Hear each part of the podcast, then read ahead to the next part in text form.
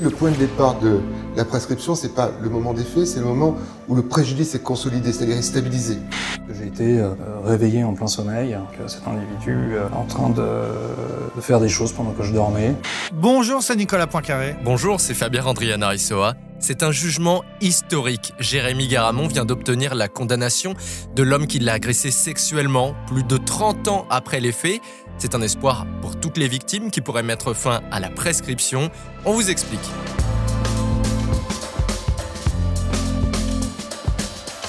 En 2018, on apprenait que José Bruno de la Salle, figure du monde hippique, était accusé d'agression sexuelle répétée sur deux garçons pour des faits commis notamment en 1990 et donc trop tard pour les juger au pénal. Trois bonnes raisons d'écouter ce podcast avec Nicolas. Alors d'abord, on va parler des faits. De quoi est accusé ce notable? Par qui est-il accusé? Finalement, il a donc été jugé par un tribunal civil. On va essayer d'expliquer ce qu'est la différence entre la justice pénale et la justice civile. Et puis pourquoi, finalement, un tribunal a décidé que l'on pouvait juger des agressions sexuelles qui datent d'il y a plus de 30 ans? Est-ce que c'est la fin de la prescription? Expliquez-nous le monde. Un podcast RMC. Nicolas Poincaré. Fabien Randrian Aressoa. José Bruno de la Salle, je le disais tout à l'heure, c'est une figure du monde hippique qui n'est pas forcément très connue du grand public. Et on a appris en 2018 qu'il était accusé de harcèlement sexuel répété sur deux garçons. Oui, alors c'est d'abord un, notable hein, du, monde hippique, un homme qui pèse lourd dans, ce milieu. Il est propriétaire de, chevaux, éleveur de chevaux, il est administrateur de l'hippodrome de Chantilly, il est membre actif de la très chic association France Gallo, un homme qui a une forte personnalité.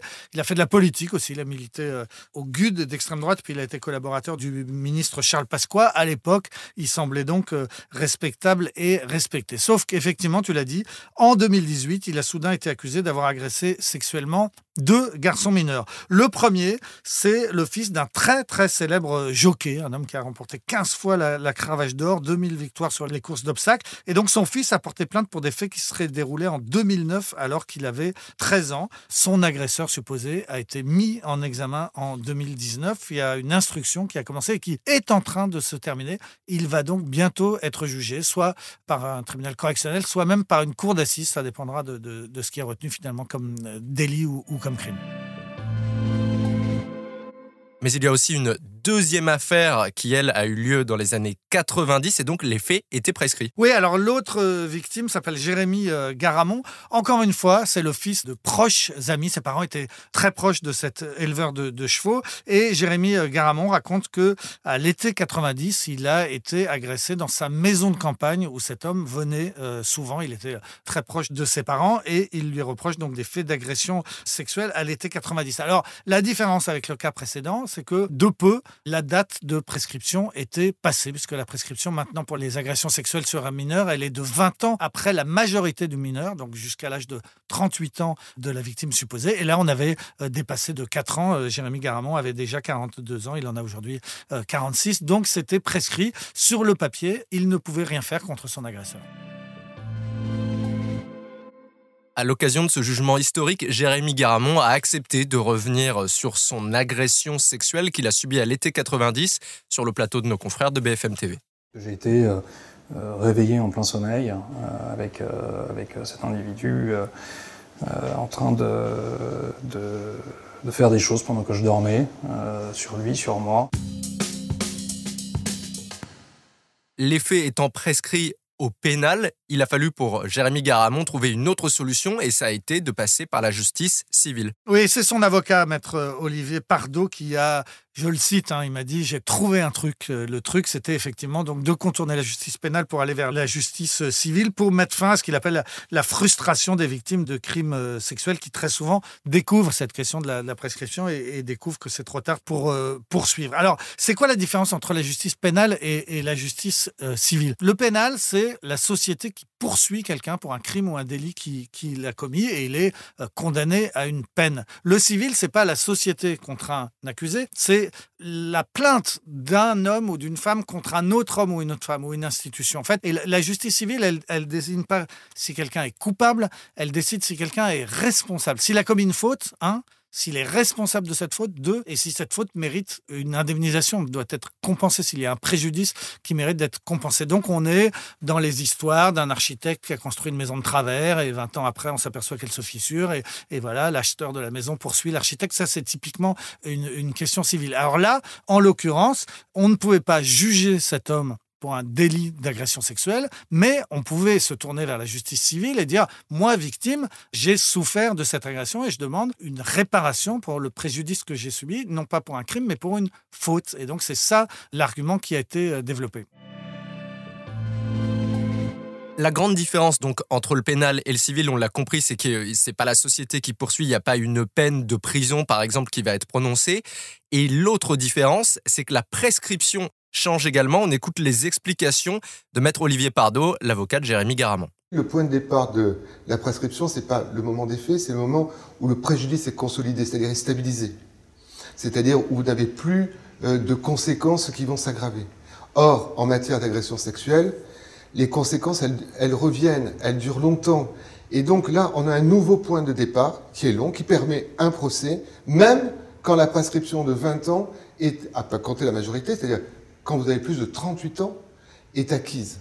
Et ça, c'est une révolution parce qu'on permet aux victimes d'avoir ce qu'elles demandent. José Bruno de la Salle ne risque pas une peine de prison, mais pour qu'il y ait quand même réparation au civil, il fallait que la Cour retienne qu'il était responsable de ses actes.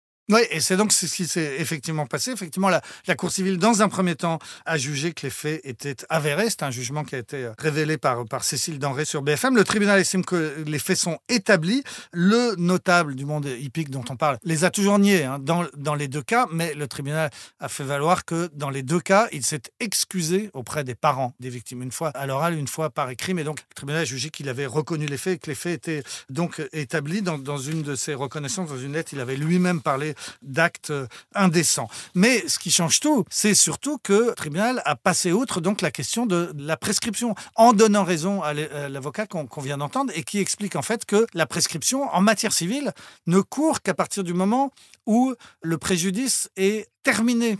Il parle de consolidation, c'est-à-dire que la victime d'une agression sexuelle est consolidée le jour où en fait elle est guérie, elle a fini de souffrir de ce qu'elle avait vécu. Et en l'occurrence, il y a un expert psychiatre connu, Daniel Zaguri, qui a estimé que la victime avait subi un traumatisme qui a couru euh, jusqu'à la naissance de son fils et même après la naissance de son fils, jusqu'à l'enterrement de sa mère, parce que euh, son agresseur est venu à l'enterrement de sa mère, puisque c'était un proche ami de, du couple de, de, ses parents. Donc tout ça était encore des traumatismes. Et puis finalement, l'expert psychiatre a, a, estimé que cette consolidation, cette guérison, on pouvait la dater au jour où il a porté plainte. C'est en portant plainte qu'il s'est soulagé, qu'il est passé à autre chose, qu'il a un petit peu tourné la page. Donc ça, c'était 2018. Donc l'expert psychiatre a dit, pour moi, le préjudice a duré jusqu'à 2018 et la prescription court à partir de là, et elle est de 20 ans. Donc ça veut dire que, bon, en 2022, pour, pour le poursuivre aujourd'hui, il n'y a plus de prescription. Et le tribunal civil a donné raison à cet argument.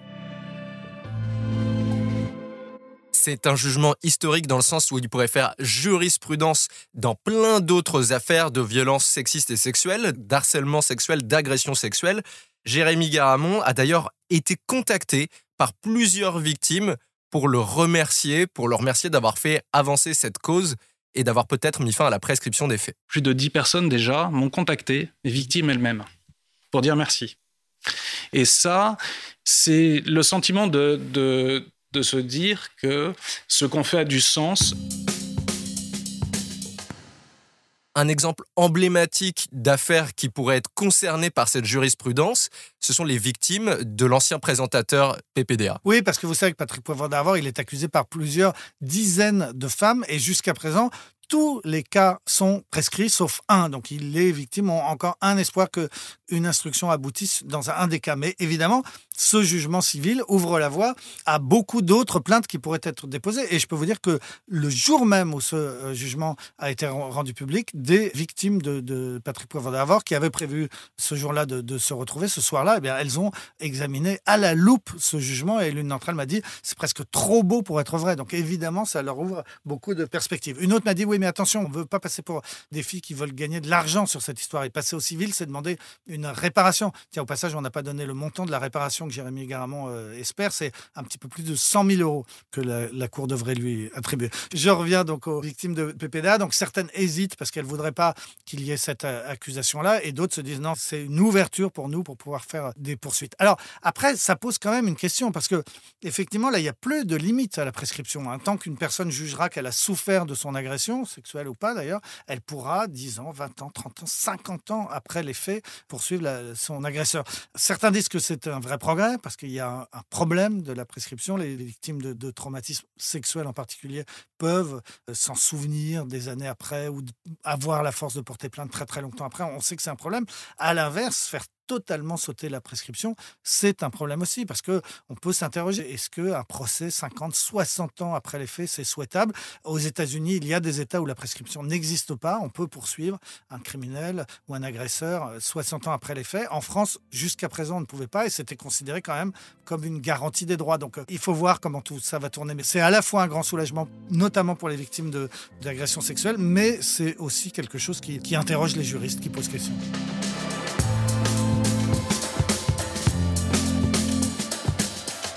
C'est la fin de ce nouvel épisode d'Expliquez-nous le monde. Merci à vous de l'avoir suivi. Si ce podcast vous a plu, abonnez-vous. Nous sommes sur toutes les plateformes de streaming, sur le site et l'application RMC.